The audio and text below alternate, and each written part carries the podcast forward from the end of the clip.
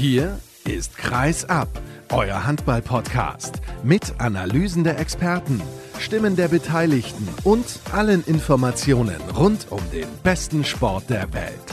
Mit eurem Gastgeber Sascha Staat.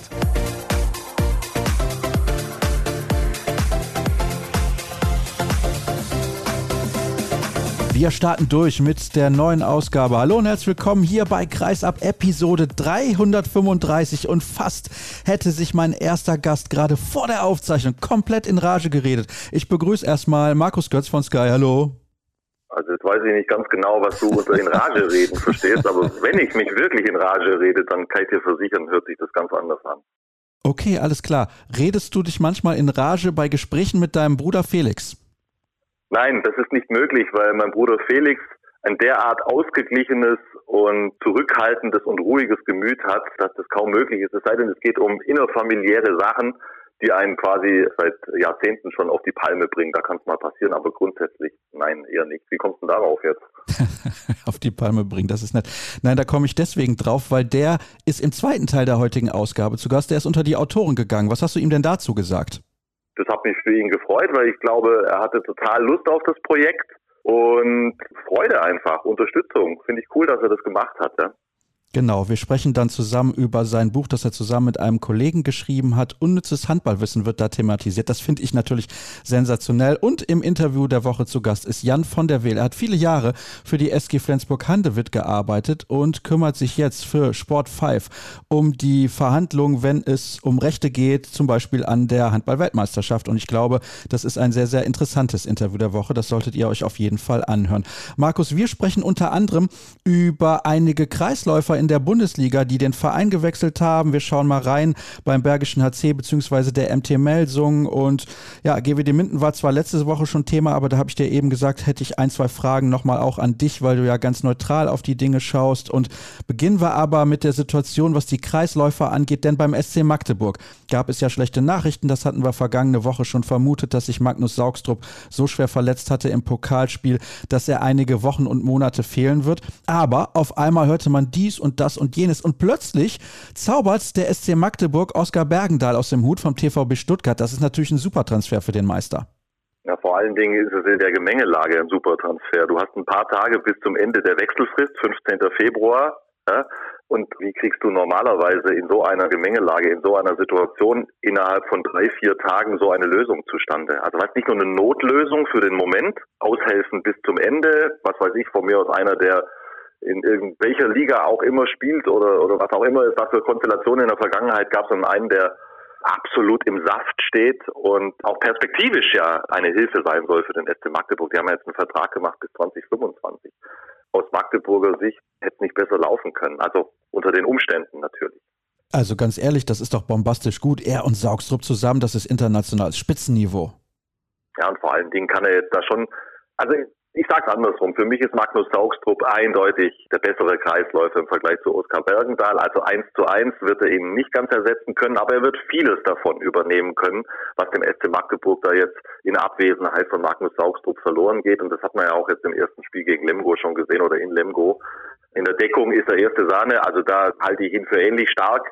Vorne sehe ich Saugstrup schon nochmal eine ganze Ecke stärker, aber er macht im ersten Spiel vier von vier, also bitte das ist jetzt hier gerade, das ist jetzt Einordnen auf höchstem Niveau, also tipptopp. Ja, das finde ich auch. Sie haben einen Kreisläufer abgegeben. Moritz Preuß ist nach Leipzig gegangen und dann gab es quasi so einen Ringtausch. Das hatte ein bisschen was von einem Trade in der NBA. Marino Maric zum TVB Stuttgart. Also sehr, sehr interessant. Ich glaube tatsächlich, am Ende hilft das allen drei Vereinen. Kannst du das jetzt schon beurteilen? Ja, ich würde mal behaupten, dass unglückliche Spieler einem Verein nie weiterhelfen und wenn dann irgendwie ein bisschen frisches Blut reinkommt, dann tut das den Spielern gut und den Vereinen dann auch. Jetzt, also die ersten Eindrücke gehen ja auch in die Richtung, wie du es jetzt gerade schilderst. Ja? Also jetzt müssen wir mal abwarten, wie Moritz Preuß beim SCD HFK Leipzig zurechtkommt. Da darf man nicht vergessen, er war verletzungsbedingt ewig lange raus. Also im ersten Moment, das will ich ganz ehrlich sagen, es war so die Erstreaktion, dachte ich mir, boah, also wenn ich jetzt Verantwortlicher in Stuttgart wäre, ich stecke da immer noch drin im Abstiegskampf und dann lasse ich den Bergendahl gehen.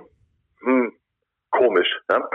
Ich weiß schon oder kann mir schon vorstellen, ohne dass ich jetzt mit Jürgen Schweikart seither gesprochen habe, was auch für Gedankenspiele dahinter stecken. Erstens, wenn Oskar Bergendahl kommt und sagt, hey Leute, ich habe hier eine einmalige Chance zum SC Magdeburg zu gehen, die bieten mir einen Vertrag bis 2025, ich kann sofort Champions League spielen auf höchstem Niveau, ich will das unbedingt machen, dann musst du sowieso als Verantwortlicher abwägen. Ja?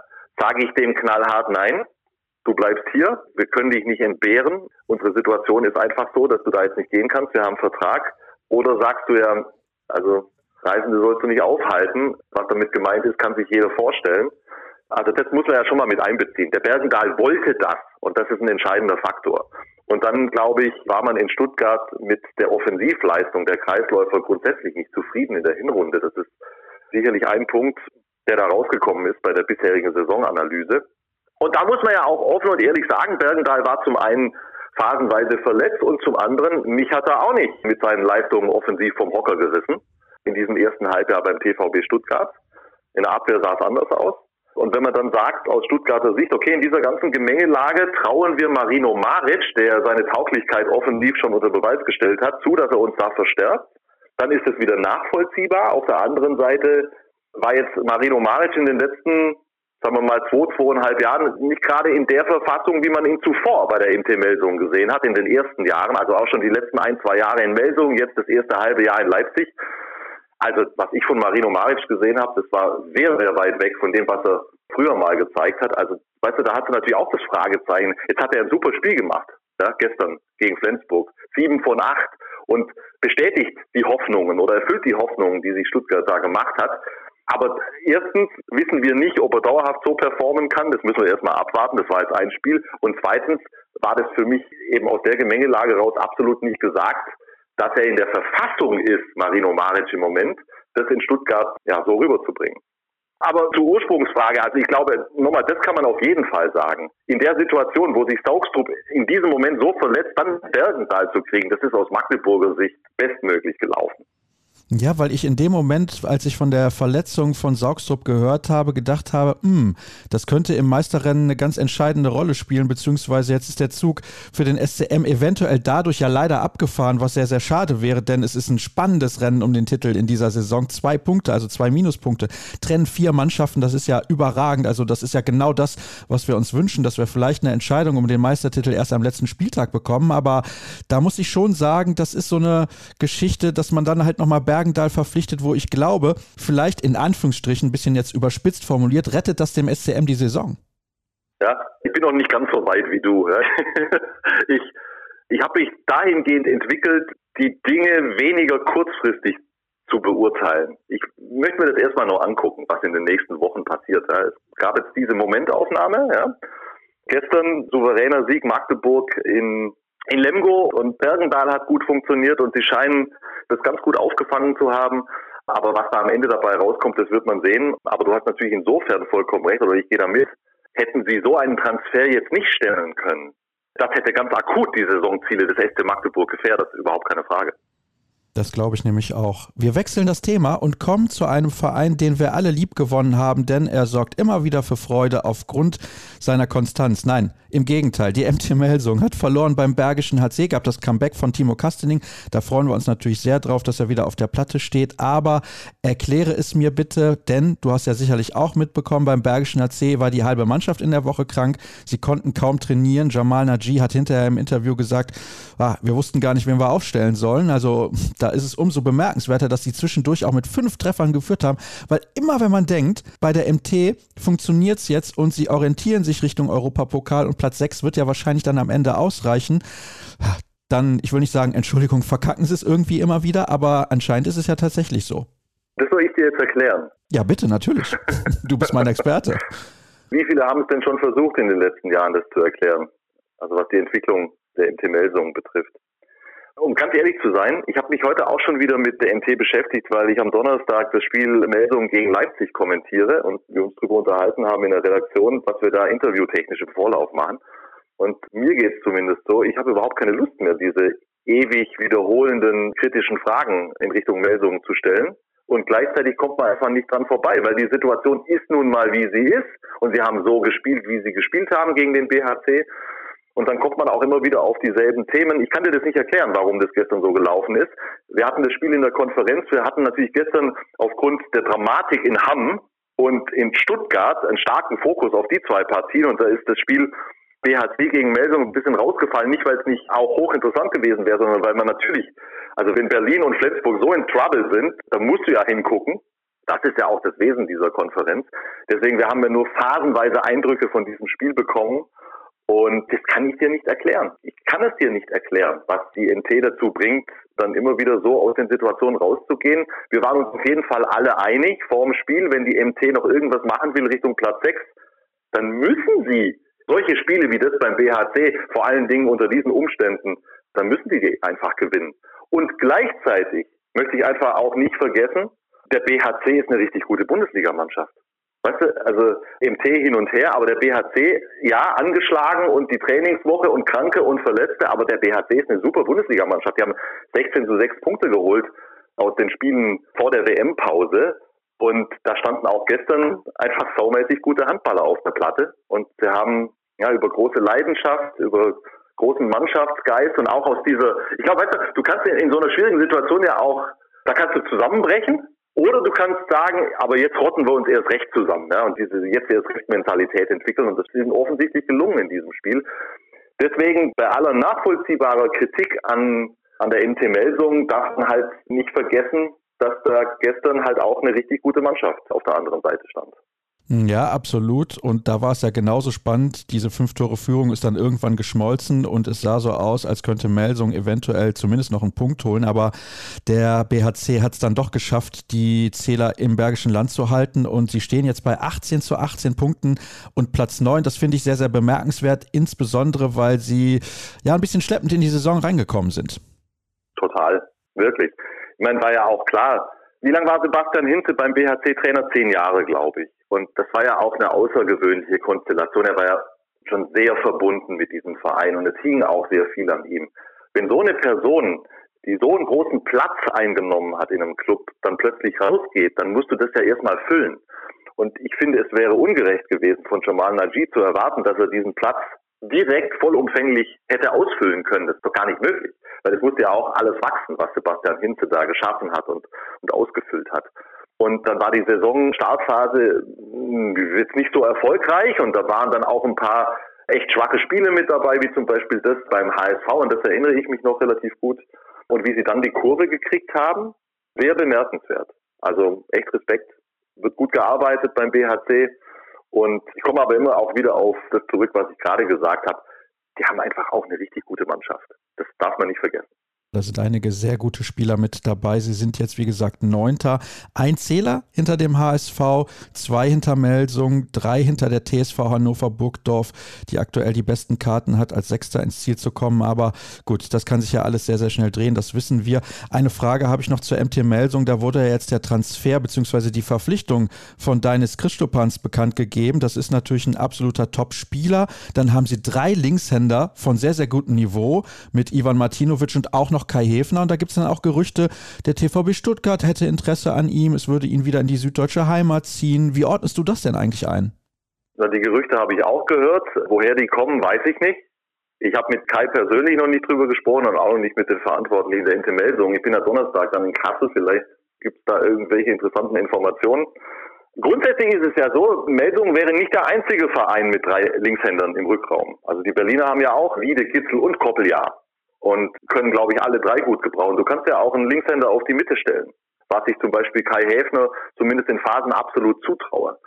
Ich weiß einfach noch nicht ganz genau, wie dort die Planungen sind. Die Planung des Vereins auf der einen Seite und die Planung von Kai auf der anderen Seite. Aber natürlich habe ich Verständnis für diese Nachfrage, weil klar ist, Martinovic ist der Jüngste und zu Recht wird die MT mit Sicherheit auf ihn bauen, weil er einfach ein hochveranlagter Spieler ist. Und sie holen Christo Panz mit Sicherheit, und er kommt auch deshalb, weil er eine große Rolle kriegt bei der MT. Und wenn man dann fragt, wo ist dann der Platz von Kai Häfner, dann ist das nur folgerichtig. Ich habe da noch keine Antwort drauf. Also ich könnte mir im Kopf schon auch eine Konstellation vorstellen, wo sie diese drei Linkshänder gut eingebunden bekommen, aber ich weiß nicht, wie die Planungen der beiden Parteien sind. Das ist auf jeden Fall eine sehr, sehr spannende Geschichte, denn wie gesagt, Kai Hefner hat ja auch seine Qualitäten und wenn man mal überlegt, er hat ja seit seinem Wechsel von Hannover nach Melsung dort in der Regel immer sehr, sehr gute Leistungen gebracht. Eine Frage habe ich übrigens noch, was GWD Minden angeht. Da haben wir in der Vorwoche zwar schon sehr ausführlich drüber gesprochen mit dem Kollegen Sebastian Köbel vom Mindener Tageblatt. Was sagst du eigentlich dazu? Frank Carstens ist im Sommer dann weg. Es kommen Adalster Elofsson und Aaron Zirke als Trainer gespannt. Das finde ich auch sehr sehr bemerkenswert und ich glaube, das ist so eine Sache, da sind wir dann ab und zu mal unterschiedlicher Meinung. Ich bin sehr großer Freund von Konstanz. Allerdings muss man ja auch irgendwann mal einen neuen Weg einschlagen. Also 20 Jahre ein Trainer im gleichen Verein, das ist äußerst selten und schwierig. Naja, weiß ich, also beim Thema, dass wenn Konstanz Sinn macht und wenn die Bedingungen für Konstanz stimmen, dass das natürlich der Königsweg ist, da bin ich, bin ich sofort bei dir.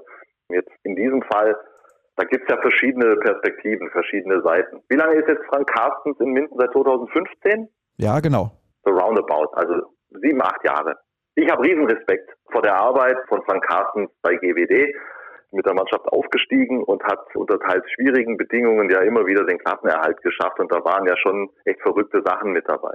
Die Situation in dieser Spielzeit ist maximal prekär zu großen Teilen aus meiner Sicht dadurch entstanden, dass man zu Saisonbeginn absolut keinen Bundesliga-tauglichen Kader zusammen hatte und dann auch noch verdammtes Verletzungspech hatte und erst nach und nach konnten ja Spieler hinzugeholt werden, die im Ganzen dafür gesorgt haben, dass man sagt, okay, jetzt sind sie konkurrenzfähig, hatten dann aber immer noch Verletzungspech. Also das ist ja wirklich nun alles andere als optimal gelaufen. Ob das zu größten Teilen in der Verantwortung von Frank Carstens lag, das möchte ich mal bezweifeln.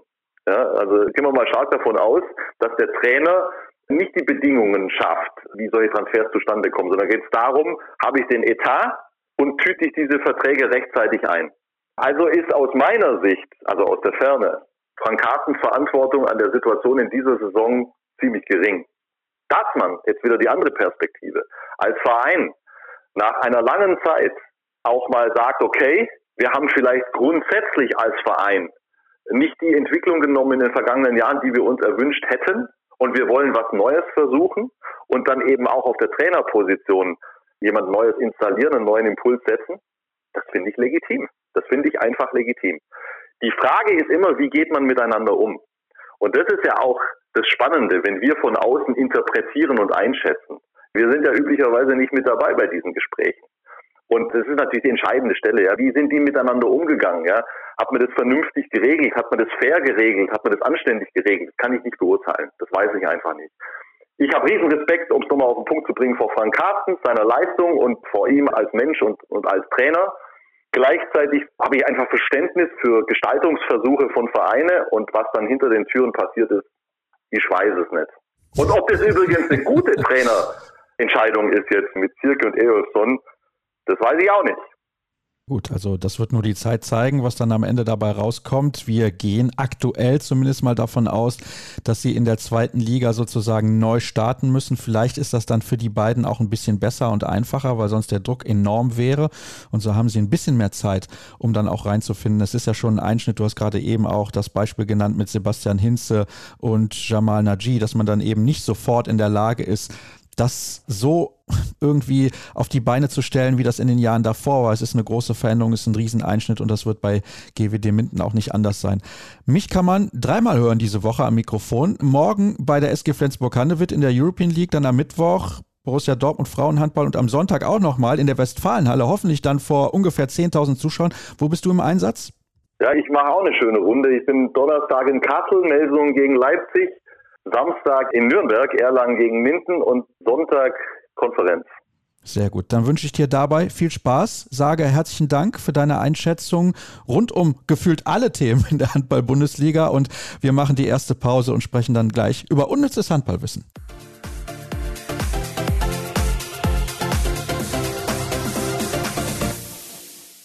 Wir wechseln das Thema und zwar komplett vom Sport, also von der Aktualität. Kommen wir zu einem ganz anderen Thema.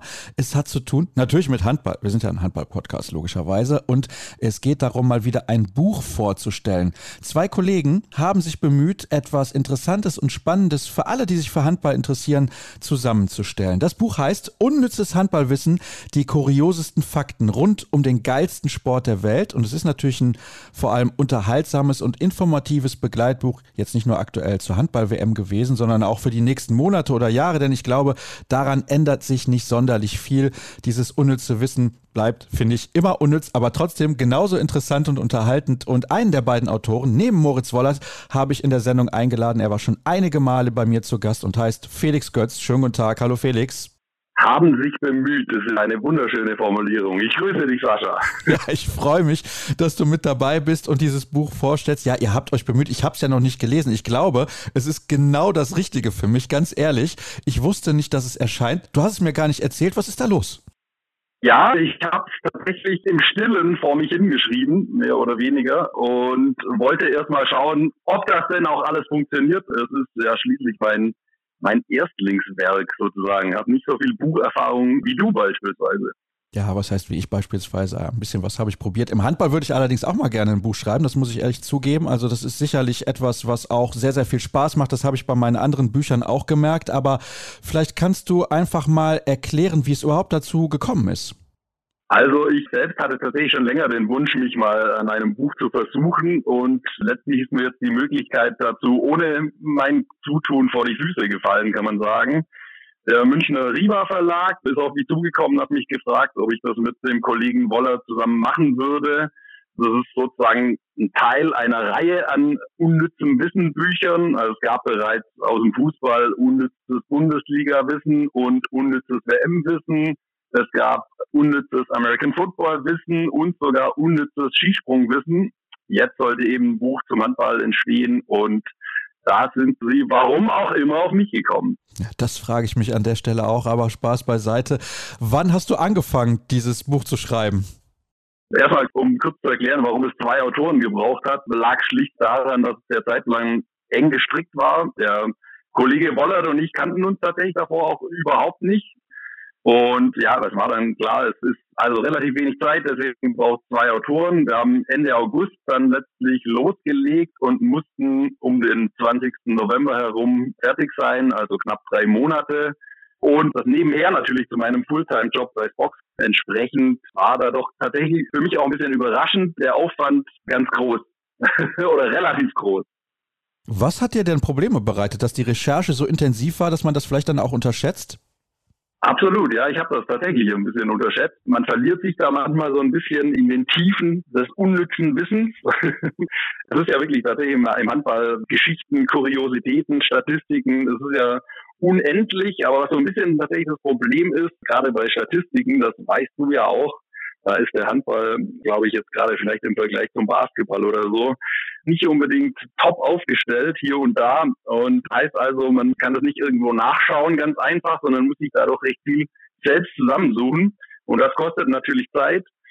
Ja, aber nichtsdestotrotz, also ich habe halt tatsächlich nochmal einen größeren Respekt vor solchen Projekten bekommen, obwohl das sich ja nur um ein Taschenbuch handelt mit 170 Seiten, hat aber trotzdem unterm Strich unheimlich viel Spaß gemacht, daran zu arbeiten und ja, bin froh, dass ich die Erfahrung machen konnte. Jetzt habe ich mal ein bisschen gestöbert und mich informiert. Der Kollege Moritz Wollert hat ja auch mal in der dritten Liga Handball gespielt, bei der zweiten Mannschaft von GWD Minden. Ich weiß jetzt nicht, wo er aktuell lebt, wenn ich das hier richtig lese. Kleinen Moment. In Hamburg. Du lebst in München. Wie lief es denn da mit der Kommunikation? Weil ihr musstet ja auch schauen, dass er euch nicht um die exakt gleichen Themen kümmert. Genau, also er lebt in Nordfriesland mittlerweile. Wenn ich nicht völlig daneben liege, ist umgezogen erst. Die Kommunikation war nicht so kompliziert. Also es handelt sich ja da um sehr viele Kurzgeschichten. Also es ist ja keine zusammenhängende Geschichte, die da erzählt wird, sondern es ist eine Sammlung an vielen Kurzgeschichten. Wir haben das ganz einfach gemacht. Ein Google Doc aufgesetzt. Da hat jeder seine Themen eingetragen, um die er sich kümmert. Und deshalb gab es da eigentlich keine Probleme bei der Absprache. Gut, das hört sich schon mal bestens an. Welche Themen haben dich am meisten begeistert? Weil ein bisschen was wollen wir natürlich hören, was in diesem Buch steht. Fangen wir doch mal mit einer Sache an, die du vielleicht sogar persönlich erlebt hast. Also mal grundsätzlich ist das Buch aufgebaut in fünf Kapiteln. Bundesliga, Olympia, EM, WM, international. Unter dem Punkt international geht es unter anderem um Europapokalwettbewerbe. Also ist insgesamt eine, eine bunte Sammlung an Anekdoten, Kuriositäten, Fakten und Statistiken, würde ich mal sagen. Und in der Tat waren da schon einige Sachen dabei, die ich selbst erlebt habe oder zumindest die ich selbst erfahren habe aus zahlreichen Interviews, die ich in der Vergangenheit geführt habe. Keine Ahnung, eine Anekdote, die mir da jetzt gerade spontan einfällt, ist zum Beispiel, weiß ich nicht, ob du das weißt, können wir gleich mal deinen Expertenwissen testen, dass Andreas Thiel Hexer heißt, wissen wir alle. Weißt du, dass er noch einen zweiten Spitznamen hat? Nein, das wusste ich bislang nicht. Ja, siehst du, er hat nämlich Krummel Grieskram ist sein zweiter Spitzname äh, hat einst zu Spielerzeiten ein gewisser Heiner Brandt verpasst und lag daran, wir wissen ja alle, Andreas Thiel tritt gerne ein bisschen griescremig auf und Brands Tochter hat damals eine Hörspielkassette für Kinder gehört, Regina Regenbogen und da kommt eine Figur namens Krummel Grieskram vor. Da fühlte sich Brand an den Hexer erinnert. Das kann ich sehr, sehr gut nachvollziehen. Manchmal guckt er ein bisschen traurig drein oder unzufrieden, obwohl er eigentlich beste Laune haben könnte. Auch schon als Spieler im Übrigen, weil er war ja auch ein herausragender Spieler. Also das ist eine der vielen Geschichten in diesem Buch. Zwei, drei hätte ich aber gerne noch von dir. Also es gibt ein paar Sachen, die ich dir sagen kann. Zum Beispiel ist drin, also ganz einfach zum Beispiel, du weißt, den Spitznamen Jochen Fratz hat, um nochmal bei Spitznamen zu bleiben. Ja, da ist es Scholle. Da die Scholle, genau. Wir erklären natürlich da drin auch, wie er zu dem Spitznamen gekommen ist. Aber ich kann dir das natürlich auch nicht alles verraten. Es gibt aber zum Beispiel auch noch, was war das, Torrechtsspiel der HBL-Geschichte. Das kann ich verraten, war King Magdeburg 2005 und endete 54, 34. Es gibt zum Beispiel, das heißt ja unnützes Wissen, deswegen erklären wir auch, wer der einzige deutsche Spieler war, der je bei einer EM Torschützenkönig geworden ist. Ja, es müsste Thomas Knorr sein. Sehr gut, stark. Da bin ich aber begeistert. Es gibt Anekdoten, welcher frühere Nationalspieler einst auf einer Griechenlandreise Bundestrainer Heiner Brandt ins Bett geschickt hat. Oh, da muss ich auch passen. Das war Oliver Rogisch. Ah, Oliver Rogisch, okay. ja, und wir beschreiben natürlich in dem Buch auch die Hintergründe dazu. Und dann gibt es natürlich auch halt ja unnützes Wissen. Deswegen kümmern wir uns sogar um die WM-Bilanz von Australien. Das wird die Frage beantwortet, wie viele Grönländer Handball spielen, was der weltweit höchste Sieg im Handball war, wie Dago Sigurdsson einmal den Hauptpreis beim Gewinnspiel abgeräumt hat. Es geht um fragwürdige Aufnahmerituale beim VfL Gummersbach. Da kommt Kretsche zu Wort, natürlich. Kretsche auch gibt die Anekdote, wie er sich einst in Tel Aviv, war das glaube ich, einen Koffer voll mit Wodka Lemon in Dosen gekauft hat. Und das geht weiter bis hin zu, wie es eigentlich um den Handball in Bolivien steht. Also du merkst, es ist breit gefächert mit, glaube ich, unterhaltsamen Sachen und wirklich unnützen Wissenssachen, die keiner auf dem Schirm haben dürfte. Ja, also ich finde, es klingt fantastisch. Ich werde es auf jeden Fall irgendwann mal verschlingen. Da kannst du von ausgehen, weil das sind genau die Dinge, die ich total interessant und spannend finde, weil wer weiß schon, was Australien für eine WM-Bilanz hat. Eine gute wird es natürlich nicht sein oder wie es um den Handball in Bolivien steht. Wie schwer war denn dann diese Recherche? Da muss ich nochmal drauf zurückkommen auf dieses Thema. Also die Recherche war jetzt nicht schwer, aber relativ zeitintensiv, logischerweise. Ich meine, wie gesagt, gerade die australische WM-Bilanz, die findest du nicht irgendwo zusammengeschrieben. Das heißt, da setzt du dich hin und rechnest das Ganze selbst zusammen. Was natürlich dann eine gewisse Zeit kostet. Aber ja, du stößt von einem Thema eigentlich automatisch zum nächsten. Wenn du bei Kuriositäten landest, du schaust dir natürlich die Medienberichte der letzten keine Ahnung, 20 Jahre mal durch und stößt auf Dinge, die man dann selbst auch schon mal gewusst hat, aber nicht mehr im Kopf hatte. Zum Beispiel, was mir einfällt, ist gerade 2016 bei Olympia in Rio, als das DRB-Team Bronze geholt hat, gab es anschließend einen sehr denkwürdigen Auftritt im ZDF-Studio bei Rudi Zerne. Ich weiß nicht, ob du dich daran erinnerst. Oh ja, das tue ich. Der war allerdings denkwürdig, ja. Der war denkwürdig, genau. Ja, bei der Recherche, ich bin da immer wieder über Dinge gestolpert, die mich selbst haben schmunzeln lassen. Und ja, immer auch immer wieder klar geworden, wie viel ich dann doch auch schon erleben durfte. Ich meine, ich war bei ein paar Turnieren mit dabei, auch mit dir zusammen. Und auch erstaunlich, wie schnell man das dann doch auch immer wieder vergisst. Ja, es wird allerdings Zeit, dass du wieder mal beim Turnier vor Ort bist. Also ich glaube, nächstes Jahr sind die Chancen nicht so schlecht bei der Europameisterschaft im eigenen Land. Du hast vorhin aber gesagt, dass du es zeitlich ein bisschen unterschätzt hast.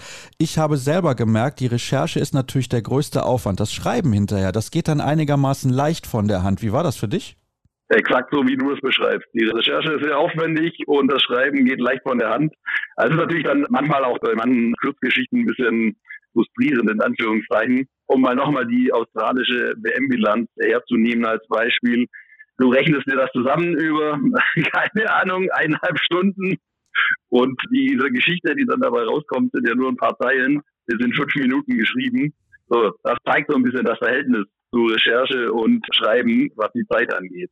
Ja, also ich kann da nur aus der eigenen Erfahrung sprechen und es kommt natürlich auch ein bisschen auf das Thema an. Also wenn man in einem Thema richtig tief drin ist, dann ist die Recherche auch leichter und es kommt auch auf die Sportart an. Du hast eben auch gesagt, Statistiken beispielsweise findet man im Basketball deutlich einfacher, als das im Handball der Fall ist und ich kann das ja nur immer wiederholen.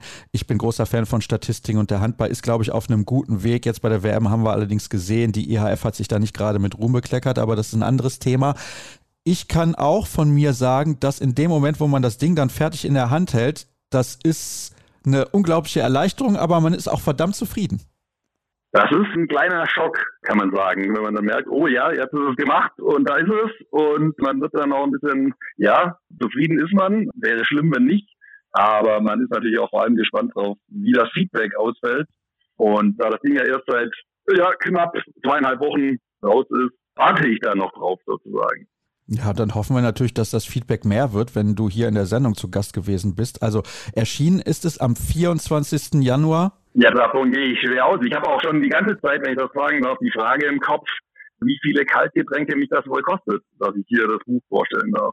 Hm, ja, das wird richtig teuer. Davon kannst du ausgehen. Ich denke, ja, das ja. wird alles verschlingen, was du quasi ja dafür bekommst, dass du das Buch geschrieben hast. Also und dann musst du noch gucken, dass du im grünen Bereich bleibst. Von daher, aber ja, also es ist erschienen am 24. Januar im Riva Verlag. Das hattest du eben schon gesagt. 176 Seiten und es kostet auch gar nicht so viel. Also das kann man sich auf jeden Fall mal zulegen. Und zwar 10 Euro. Das ist ja quasi gar nichts. Also wenn man sich das nicht zulegt, dann weiß ich auch nicht, was mit euch los ist. Unnützes Handballwissen und dann könnt ihr euch eine zweite Ausgabe noch dazu kaufen und das gerne verschenken und dann seid ihr auf jeden Fall gut aufgestellt und euer Freundeskreis auch. Felix, gibt es noch abschließend was dazu zu sagen? Ich hoffe einfach, dass diejenigen, die sich das Buch zulegen und es lesen, es unterhaltsam finden. Und wenn dem so ist, dann wäre ich schon hochzufrieden.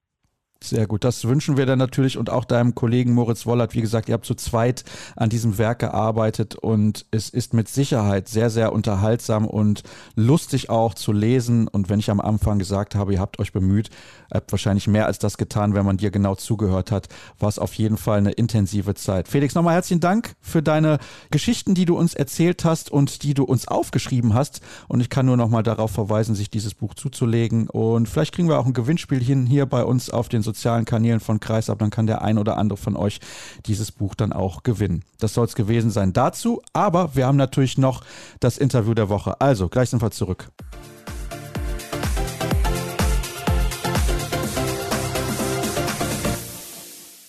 Ich habe es ja zu Beginn der heutigen Ausgabe angekündigt. Natürlich sind wir auch noch im Interview der Woche unterwegs zum Abschluss der Ausgabe. Das ist ja logisch. Bevor wir aber mit dem Gespräch durchstarten, nochmal der Hinweis auf unsere Plattform bei Patreon, patreon.com slash kreisab. Dort könnt ihr diesen Podcast gerne mit einem monatlichen Abo, mit einem kleinen Betrag unterstützen. Da freue ich mich sehr drüber und ihr könnt uns auch folgen auf den sozialen Kanälen, nicht nur bei Facebook, Twitter oder YouTube, sondern vor allem auch bei Instagram unter dem Hashtag und Accountnamen Kreisab werdet ihr fündig und worüber ich mich sehr freue, wir haben mittlerweile die Marke von 2500 Followern geknackt. Das ist vielleicht nicht so viel, aber es sind in den letzten Wochen noch einige dazugekommen und ich freue mich auch sehr darüber, falls es noch ein paar mehr werden. In diesem Sinne dürft ihr auch sehr, sehr gerne die Sendung teilen. Wenn ihr beispielsweise die Sendung irgendwo hört, dann könnt ihr gerne auch ein Foto machen, in eure Story posten und Kreisab verlinken und dann verlinke ich das natürlich auch, beziehungsweise poste das in der Story von Kreisab. Lange Rede, kurzer Sinn. Jetzt geht's zum Interview der Woche und ich begrüße jemanden, der für einen Verein in der Bundesliga gearbeitet hat, für die SG Flensburg-Handewitt. Mittlerweile hat er aber, ja, ich will nicht sagen, die Seiten gewechselt, was er genau macht. Erzählt uns in den kommenden Minuten Jan von der Wehl. Hallo Jan. Ich grüße, hallo. Du bist mittlerweile bei Sport 5 tätig, aber hast einige Jahre für die SG gearbeitet. In welchem Bereich? Korrekt, das ist vollkommen richtig. Ich habe jetzt, ich muss einmal ganz kurz runterrechnen, ja, roundabout achteinhalb Jahre bei der SG Flensburg-Handewitt gearbeitet. Die letzten drei Jahre davon in leitender Funktion oder in leitender Tätigkeit als Leiter Marketing und Vertrieb. Und wie du gerade selber gesagt hast, jetzt bei Sport 5 in Hamburg angestellt. Wie nah warst du dran am Sport? Ja, das ist immer schwierig zu sagen, aber schon Handball durch und durch, das muss man einfach so sagen. Selber aber nie gespielt, das muss ich auch zu meiner Verteidigung sagen, aber wenn man so lange dabei ist, muss ich sagen, ich habe fast meine gesamte Karriere in Anführungszeichen im Sport gearbeitet, dementsprechend schon sehr, sehr nah dran, aber wie gesagt, nie hart an den Fingern gehabt, beziehungsweise auch nie auf der Platte selber gestanden. Jetzt hast du natürlich in einer Zeit auch bei einem Verein gearbeitet, der erstmal in diesem Zeitraum sehr erfolgreich gewesen ist, aber der natürlich auch mit der Pandemie zu kämpfen hatte, wie jeder andere auch. Du bist im März 2019 nach einer kurzen Stippvisite bei einem anderen Auftraggeber bzw. Arbeitgeber, so ist es ja richtig formuliert, wieder zur SG zurückgekehrt und musstest genau dann mehr oder weniger in dieser Phase dafür sorgen, dass Sponsoren ja reinkommen, wo es eigentlich kaum möglich war. Wie war das Arbeiten damals? Ja, rückwirkend ist das, glaube ich, sehr, sehr herausfordernd gewesen, muss man einfach sagen. Ich glaube, das unterschreibt jeder, der mit dabei war, beziehungsweise auch die Kollegen in den anderen Vereinen. Das, was uns natürlich herumgeschlagen hat, ist einfach diese fehlende Planungssicherheit, die wir im Sport ja immer gerne möchten. Und das war das, was uns wirklich vor Herausforderungen gestellt hat. Es war ja teilweise so, dass wir noch nicht mal wussten, was passiert nächste Woche, was passiert in einem Monat, was passiert in drei Monaten. Komplett, ja, ich will nicht sagen führungslos, aber schon da mit ganz, ganz vielen Fragezeichen. So, dass unsere Aufgabe, wir haben das irgendwann mal betitelt und auch gesagt, das, was auf unserer Visitenkarte steht oder welche Ausbildung wir haben, die ist im Grunde genommen aktuell in der Phase war sie zweitrangig, weil da waren wir mehr oder weniger Kundenservice. Jeder für seine spezielle Kundengruppe, wenn man das so runterbrechen darf, aber im Grunde genommen ja fast in Richtung Seelsorge, aber unterm Strich sehr, sehr herausfordernd und ja, sehr, sehr intensiv auch. Das muss man einfach so deutlich sagen. Jetzt hast du ja den Verein verlassen, als es dann wieder ordentlich lief. Die Hallen sind wieder voll, die Zuschauer kommen wieder. Hast du dennoch eine Veränderung merken können, weil der ein oder andere sich ja schon darüber beschwert, dass die Leute erstmal deutlich später Karten kaufen als in der Vergangenheit? Also sie planen nicht mehr so langfristig und dass das Interesse irgendwie rückläufig ist. Wie bewertest du das? Ja, ich glaube, das Kaufverhalten ist immer, das kann ich immer nur aus der Flensburg-Sicht sehen. Ich glaube, da gab es schon auch eine Veränderung. Diese Veränderung, die hätte es in meiner Wahrnehmung sowieso aber spätestens in drei Jahren gegeben. Das hat ein bisschen was mit der Altersstruktur zu tun. Das war für uns schon absehbar. Corona war in dem Fall oder die Pandemie war in dem Fall ein Beschleuniger, der uns, ich will nicht sagen vor Herausforderungen gestellt hat, aber der uns ja schneller einfach in dieses Szenario gehievt hat, wie wir es eh schon prognostiziert hatten. Inwiefern sich das Verhalten an sich verändert hat oder das Interesse für den Handball, das sehe ich ehrlich gesagt nicht so. Ich glaube, der Handballsport steht vor einer guten Zukunft. Ich glaube, es gibt da definitiv auch eine Perspektive. Ich glaube, der Handball befindet sich weiterhin im Aufschwung. Ich bin da auch guter Dinge, dass die letzten Jahre klar werden, dass noch ja, wie soll ich sagen, es werden noch Ausläufer zu spüren sein. Ich glaube, viele Vereine werden das auch noch in ihrer, in ihrer wirtschaftlichen Situation oder in ihrer Schlagkraft auch merken. Aber das Interesse vom Zuschauer her für den Handballsport ist, glaube ich, vielleicht sogar ein Tick höher als vor der Pandemie. Nicht zuletzt auch wegen einer Nationalmannschaft, die wir jetzt gerade bei der WM gesehen haben, mit den Turnieren, die in Deutschland stattfinden, aber auch einfach mit der Stärke der Handball-Bundesliga, die in meiner Wahrnehmung auch in den vergangenen Jahren einfach nochmal zugelegt hat von zwei Mannschaften auf jetzt wahrscheinlich fünf bis sechs, die realistisch um die Meisterschaft bzw. Champions League Plätze mitspielen können. Ja, genau so ist es und das sind ja sehr positive Worte von dir. Das ist eine tolle Geschichte, dass du das Gefühl hast, dass die Entwicklung in die richtige Richtung geht. Da freuen wir uns alle sehr drüber, denn ja, wir sind ja alle im Herzen große Handballer und von daher ist das, glaube ich, schön zu hören.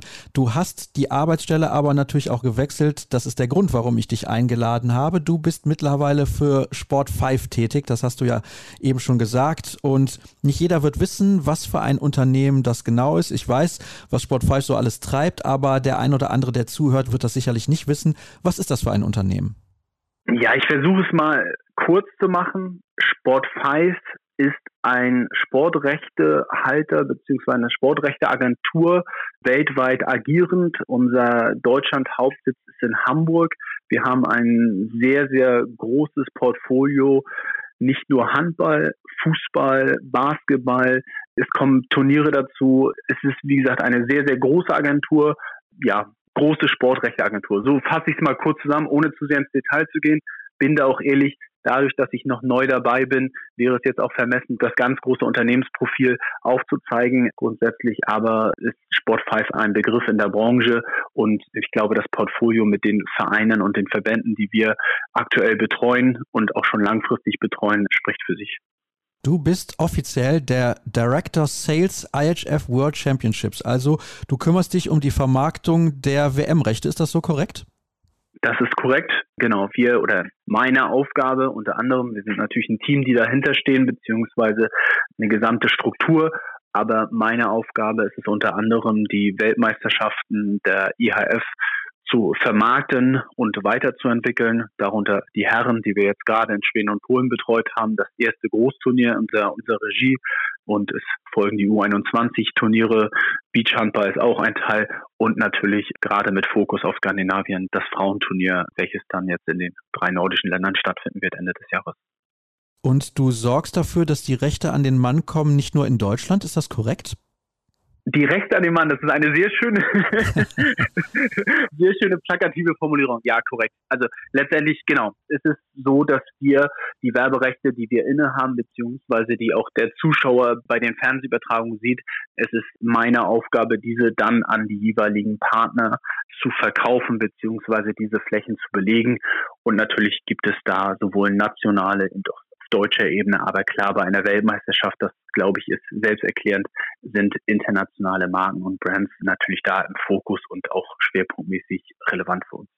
Wo gestaltet sich das als besonders schwierig? Weil es gab ja auch in der Vergangenheit immer wieder das Problem, dass die Rechte selbst in Deutschland nicht verkauft werden konnten. Ich erinnere mich an die WM 2015 in Katar, wo Sky kurzfristig zugeschlagen hat. 2017 bei der Weltmeisterschaft in Frankreich, also ich spreche jetzt von den Männerturnieren, war es so, dass es dann einen Livestream gab, der über die DKB kurzfristig finanziert wurde. Und das war natürlich auch keine, ich sag mal, optimale Lösung. Alle träumen immer vom Free TV. Die Weltmeisterschaft Weltmeisterschaft 2025 der Frauen findet in Deutschland statt. Da hat der DHB sicherlich auch ein großes Interesse an Spielen im Free TV. Ist das aktuell kompliziert? Wie siehst du die Gesamtlage? Schwierige Frage, ich weiß das.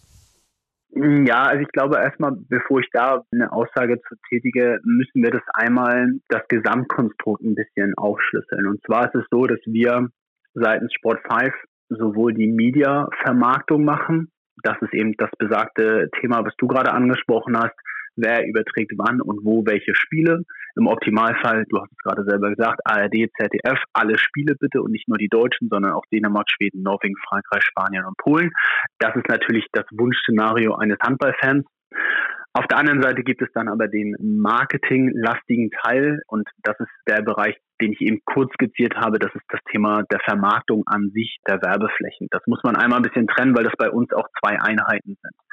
Zu dem Thema Media glaube ich, und das ist einfach in der Wahrnehmung oder das ist auch belegt und das ist auch bestätigt, dass wir dort sehr, sehr gute Gespräche haben und dass wir dort auch aufgrund der Turniere in der heimischen, ja, in der heimischen Region nenne ich es jetzt mal. Ich möchte Dänemark jetzt nicht zur Heimat zählen, weil überwiegend werden da mir nicht alle zustimmen.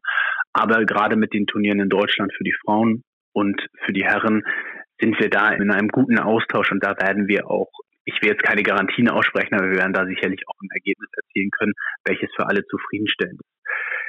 Unterm Strich muss man einfach sagen, dass die Zahlen, die wir jetzt auch bei dem Turnier in Schweden und Polen hatten, eine ganz klare Sprache sprechen. Der deutsche Handball, die deutsche Herrennationalmannschaft, die begeistert. Es sind genügend Zuschauer vor den Fernsehern und das zeigt einfach, dass der Handballsport auch interessant ist und das wird er auch bleiben, weil wir sprechen nicht nur im Marketing-Kontext vom Jahrzehnt des Handballs, aber ich glaube, dass wir uns so weit aus dem Fenster legen können und sagen 2027 auf Herrenseite kann man mal darüber nachdenken, ob nicht auch ein deutscher Weltmeister in Deutschland gekürt werden könnte. Und das hat natürlich medial auch eine enorme Aufmerksamkeit. Ich glaube, die Mannschaft bereitet Freude, die Mannschaft macht Spaß aktuell und ja, sechs Millionen bei einem Vorrundenspiel, das ist, glaube ich, ja, das ist Argument genug, um da auch gute TV-Verträge und halt eben auch ein gutes Angebot den Fans zu ermöglichen. Jetzt kommst du natürlich als ehemaliger Mitarbeiter der SG Flensburg-Handewitt aus dem Männerhandball. Alle Hörer wissen, ich setze mich auch für den Frauenhandball ein, denn ich finde, das ist auch ein großartiger Sport. Also es ist der gleiche Sport, aber es gibt schon Unterschiede, da müssen wir nicht drüber diskutieren. Warum ist es vielleicht aus deiner Sicht schwieriger, die TV-Rechte für Frauenhandball an den Mann zu bringen, beziehungsweise dann auch an TV-Sender zu verkaufen, also nicht nur im Streaming? ich glaube, da sitzen wir, so blöd das klingt mal, sitzen wir im gleichen Boot. Also jetzt dadurch, dass ich einen skandinavischen Hintergrund habe und, und mich schwerpunktmäßig auch um die Partnerstruktur in Skandinavien kümmere, ist es für mich auch nicht verständlich, warum das in Deutschland noch nicht funktioniert. In Dänemark, um einfach mal ein Beispiel zu nennen, in Dänemark haben wir Zuschauerzahlen, die fast auf dem gleichen Level sind wie die Herren. Dort überträgt das öffentlich-rechtliche Fernsehen selbstverständlich auch die Frauennationalmannschaft. Ich glaube, in Deutschland ist es leider immer noch so, dass der Fußball omnipräsent ist und dass alle anderen um diese freien Slots kämpfen um den Fußball herum. Und da findet Frauenhandball noch keinen Platz. Ich hoffe aber, dass wir natürlich für die Turniere, für die anstehenden Turniere auch da eine Übertragung hinbekommen und auch eine gewisse Aufmerksamkeit bekommen. Ich glaube, die, die Frauen im Fußball haben vorgemacht, dass der Sport begeistern kann und dass da auch ein Interesse sein wird. Inwiefern das für den Handball jetzt schon für die kommenden Turniere klappen wird, das weiß ich nicht, kann ich schwierig einschätzen. Ich hoffe es einfach nur, weil da auch die skandinavischen Länder zeigen, es funktioniert und es wird auch angenommen. Ich glaube, das ist immer ganz, ganz wichtig. Aber in Deutschland sicherlich ein großes Thema Fußball omnipräsent und die 10, 20 Prozent, die dann noch frei verfügbar sind, ja, darum schreiten sich dann 10 bis 20 Sportarten.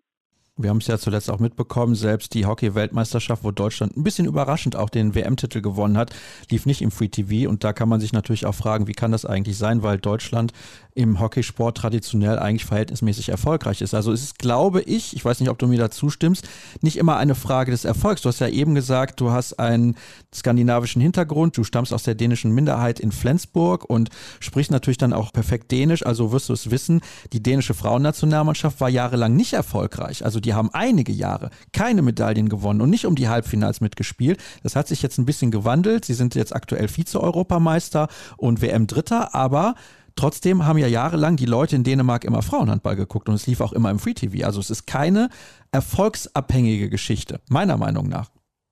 Das glaube ich auch nicht. Also jetzt möchte ich nicht fies sein, aber ich meine, wenn man sich die Herren-Nationalmannschaft, jetzt ich springe einmal wieder zu den Herren zurück, die Herren haben jetzt auch nichts gewonnen. Und wenn man sich die Spiele anschaut, waren die Gegner in der Vorrunde jetzt auch, das waren keine Handball-Leckerbissen. Das waren Länderspiele, wie man sie auch in der Vorbereitung sieht, ohne jetzt den Gegnern zu nahe treten zu wollen. Das glaube ich auch nicht. Ich glaube, das ist einfach ein, ein Thema, wie man es angeht und wie viel Zeit und Energie man auch da reinstecken möchte. Dass der Frauenhandball aktuell noch nicht die Aufmerksamkeit bekommt, wie er sie vielleicht verdient hat, das ist definitiv so. Du hast es aber gerade selber gesagt, es gibt auch andere Sportarten, wo Titel gewonnen werden, die in der Wahrnehmung gar nicht stattfinden, beziehungsweise die in der Berichterstattung gar nicht stattfinden. Und das ist natürlich, das ist schade, aber da muss ich dann auch wieder den TV-Kollegen ein bisschen zur Seite stehen und sagen, naja, wenn ein, jetzt mal salopp gesprochen, ein Spiel der Regionalliga West im Fußball eine höhere Einschaltquote generiert als ein Vorrundenspiel im Hockey oder vielleicht sogar das Finale im, im Hockey, dann ist das auch ein Business Case, den man sich anschauen muss und den man auch realistisch betrachten muss. Es ist schade für den Sport und für die Vielfalt im Sport, aber unterm Strich, wenn wir jetzt mal nicht nur über öffentlich-rechtliches Fernsehen sprechen, ist es auch ein Wirtschaftsfaktor und ich bin ab und an wenn ich mir teilweise anschaue, was Sport 1 teilweise in der Regionalliga an Zuschauerzahlen generiert hat, sehr, sehr überrascht, dass man so viele Leute für Regionalliga West, Süd, ist egal was, begeistern kann. Das ist sicherlich dann wieder ein Thema. Fußball ist omnipräsent und Fußball ist der Volkssport in Deutschland. Das wird auch schwierig sein, daran zu rütteln. Man muss eben die Nische finden und man muss meiner Meinung nach Platz für alle schaffen können. Das ist aber natürlich schwierig. Inwiefern neue Streaming-Anbieter das, das ändern können, das muss man dann nachher sehen. Ah, interessant, wo du das gerade ansprichst, neue Streaming-Anbieter. Wie bewertest du denn sowas? Ist das für euch auf jeden Fall ein Vorteil, weil es einen neuen Wettbewerber gibt mit S-Nation bzw. Dein Media, wie das dann ja hinterher als Plattform auch heißen wird? Also für die Weltmeisterschaften sehe ich das jetzt nicht so relevant, weil wir im Optimalfall immer die öffentlich-rechtlichen Fernsehsender ansprechen, beziehungsweise die klassischen TV-Stationen, weil wir eben das öffentliche Interesse haben bei einer Weltmeisterschaft. Auf Clubebene bin ich sehr, sehr gespannt.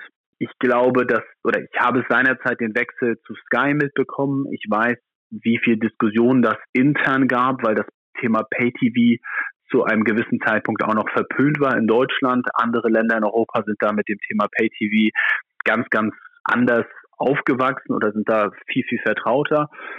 Inwiefern dein das nachher hinbekommt, ich habe das nachher nur noch so ein bisschen beiläufig mitbekommen, welche Anforderungsprofile es da auch an die, an die Bundesligisten gibt das sehe ich schon, ja, das ist sehr, sehr ambitioniert. So viel sei gesagt. Also wir reden davon von weiteren Angestellten, die sich nur um das Thema Content-Erstellung beziehungsweise Content-Betreuung auf Vereinsseite kümmern sollen. Das ist schon sehr, sehr ambitioniert.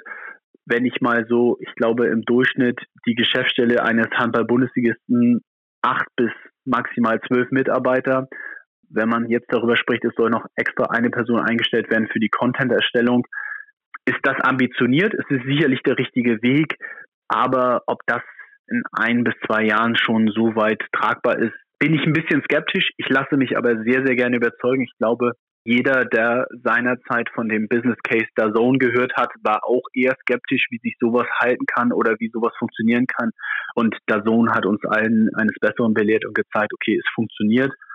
Ich hoffe, dass Dein die Plattform wird für die etwas kleineren Sportarten, sehe da aber sicherlich noch die eine oder andere Hürde, die es zu nehmen gilt. Welche zum Beispiel? Eben die Anforderung, dass die Vereine sehr, sehr viel leisten müssen. Also ich kann da auch wieder nur ich schaue mir das Beispiel Flensburg an. Aufgrund des Pensums und der internen Berichterstattung ist es natürlich schwierig dann zu sagen, okay, nehmen wir mal das Beispiel Flensburg. Flensburg spielt in der Euroleague am Dienstag. Nachbericht Mittwoch, Donnerstag gegebenenfalls schon das nächste Bundesligaspiel. Am Wochenende ist wieder Bundesligaspiel, wenn man eine Woche hat mit zwei oder drei Spielen. Und dann noch, sage ich mal, Hintergrundreportagen, Backstage-Stories für den Streaming-Anbieter. Da fehlt dann, glaube ich, irgendwann die Zeit im Kalender das sehe ich da ein bisschen kritisch. Ich glaube, das wird schwierig, diese Formate zu liefern, die aber wahnsinnig wichtig sind für den Sport. Ich glaube, das ist auch klar. Das hat die Amazon Prime Dokumentation bei der SG unterstrichen. Das haben viele Sportdokumentationen gezeigt. Das ist das, was der Fan sehen möchte. Aber natürlich bei einem Kalender oder bei einem Spielplan mit zwei bis drei Spielen in der Woche muss man sich auch realistisch fragen, wo ist da noch Zeit für Hintergrundreportagen beziehungsweise Exklusivinterviews, die halt ein bisschen mehr in die Tiefe gehen. Das glaube ich ist, ist schwierig. Da bedarf es sicherlich auch, ja, ich will nicht sagen ein Umdenken, aber das sehe ich schon als Hürde, definitiv. Ich verstehe, worauf du hinaus willst. Ich glaube, dass sich die Vereine dahingehend ein bisschen mehr öffnen müssen auch und erkennen müssen, was ist für die Weiterentwicklung der Sportart auf Dauer wichtig und richtig. Das ist mal das eine und das ist natürlich auch ein bisschen Geduldbedarf, damit sich das in die entsprechende Richtung auch entwickeln kann. Aber das ist nur meine ganz persönliche Sichtweise und ich bin beispielsweise sehr interessiert, was in den USA so läuft, was die Berichterstattung im Sport angeht und die machen uns natürlich jede Menge vor und das auch ziemlich gut, muss man sagen. Ich hatte da noch eine Frage, weil du eben gesagt hast, mit den öffentlich-rechtlichen Sendern beispielsweise. Es gibt in Polen, da kenne ich das, mit TVP Sport und in Italien mit Rai Sport zwei Sender von öffentlich-rechtlichen TV-Anstalten, wo nur Sport zu sehen ist. Glaubst du, es wäre auch in Deutschland der richtige Weg? Also ich würde es definitiv begrüßen, bin ich ganz ehrlich. Ähm, ja, ich würde es definitiv begrüßen. Jetzt bin ich nicht so vertraut mit den, mit den Verträgen beziehungsweise mit den Vorgaben in Deutschland, was eine öffentlich-rechtliche Anstalt zeigen muss und in welchem Umfang diese Spartensender in Deutschland überhaupt umsetzbar wären. Aber definitiv absolut richtig. Aber, muss ich auch sagen, absolut richtig, wenn man Sportarten dann auch ausgewogen abbildet. Möchte ich nicht wieder die Regionalliga im Fußball da zu Rate ziehen, aber es ist dann, glaube ich, nicht förderlich, wenn man sagt, okay, wir zeigen von Montag bis Sonntag, was aktuell ja bei den Spielplänen möglich ist, eben abends das Fußball-Live-Spiel aus Regionalliga X bis Y, sondern dann muss ganz klar sein, okay, es werden Randsportarten, Entschuldigung, dass ich so sage, abgebildet und dazu zähle ich nicht nur den Handball, weil der Handball für mich keine Randsportart ist, aber dann muss es eben auch sein, dass Leichtathletik, Touren und ich sage mal so die Sportarten, die wir uns sonst alle immer nur gerne zu Olympia anschauen, dass die dann auch da einen festen Platz bekommen. Auch da, ohne jetzt zu ausschweifend zu werden, wissen wir aber auch, dass oftmals die Rahmenbedingungen bei den jeweiligen Sportarten gar nicht dafür ausgelegt sind, um halt ähm, TV-Produktionen auch zu gestatten, beziehungsweise doch gestatten schon, aber umzusetzen. Ich glaube, wenn man da auch bitte nicht falsch verstehen, den Kollegen von der Tischtennis-Bundesliga mal fragt, okay, könnten wir Full HD euer Bundesligaspiel produzieren, dann würden die auch erstmal mit ganz, ganz viel Fragezeichen auf einen zukommen und sagen, äh, wie bitte, was, hm, wie funktioniert das? Wir sind hier gar nicht dafür ausgelegt, was aber keine Ausrede sein soll, aber es ist manchmal nicht so einfach, wie man sich das erhofft bzw. auch vorstellt.